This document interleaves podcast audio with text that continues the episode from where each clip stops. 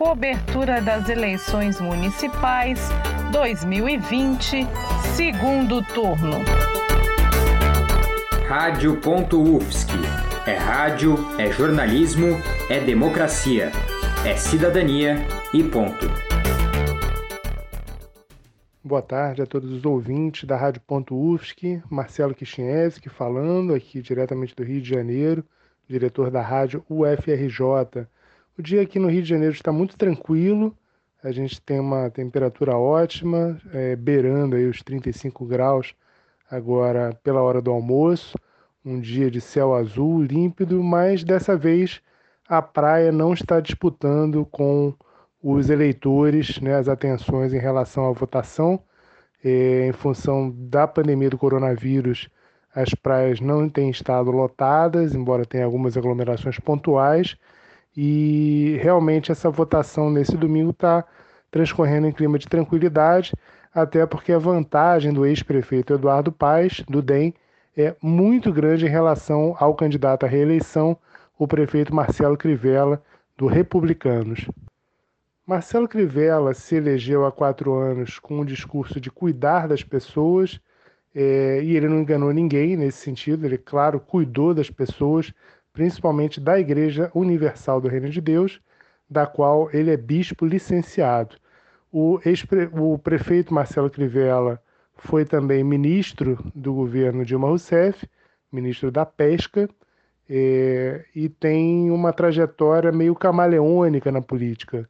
Né? Só que nos últimos tempos ele tem radicalizado o discurso, né, tentando colar a imagem dele à do presidente Jair Bolsonaro acabou sendo uma estratégia desastrada, porque o presidente Jair Bolsonaro está com a imagem muito desgastada junto aos eleitores do Rio de Janeiro, onde ele tem hoje altas taxas de rejeição.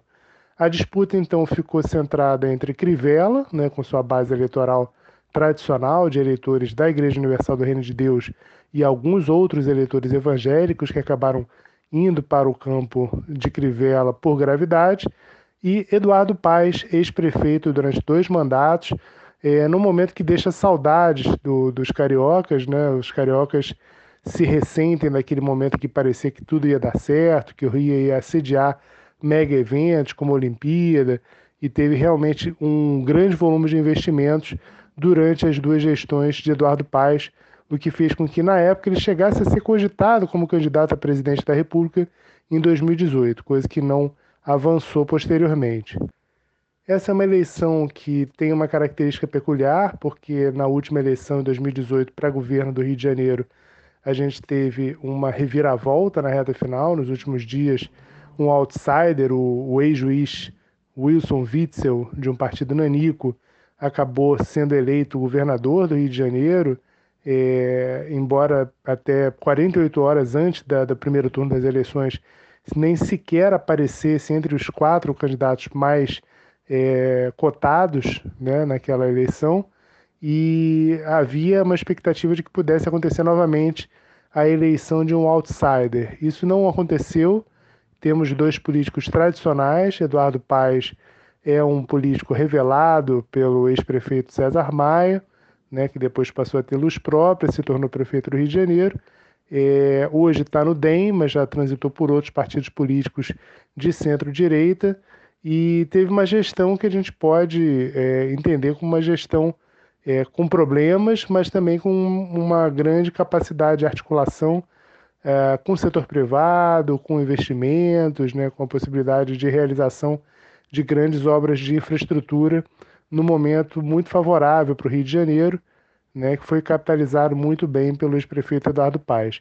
Então o Carioca vota hoje com um certo sentido de saudade, a expectativa é que dois em cada três eleitores que forem às urnas nesse domingo votarão no ex-prefeito Eduardo Paes, e isso põe fim a uma gestão desastrosa do prefeito Marcelo Crivella, realmente é, ruinosa para o Rio de Janeiro, em que a saúde foi desmontada, a cultura foi atacada, enfim, e isso pode ter reverberações nas eleições de 2022 a conferir, né? A gente não tem bola de cristal, mas a expectativa é que o Rio de Janeiro, sendo o segundo colégio eleitoral do país, tem influência sim nos próximos movimentos políticos que o país vai assistir daqui até 2022. Eu sou Marcelo Kishinevski, do Rio de Janeiro, da Rádio FRJ, para a Rádio.UFSC. Cobertura das eleições municipais 2020, segundo turno. Coordenação técnica de Roque Bezerra e Peter Lobo. Produtor-chefe Gabriel Oliveira, editora-chefe Pamela Andressa, com a orientação da professora Valci Zuculoto.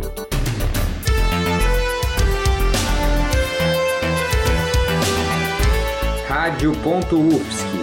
É rádio, é jornalismo, é democracia, é cidadania e ponto.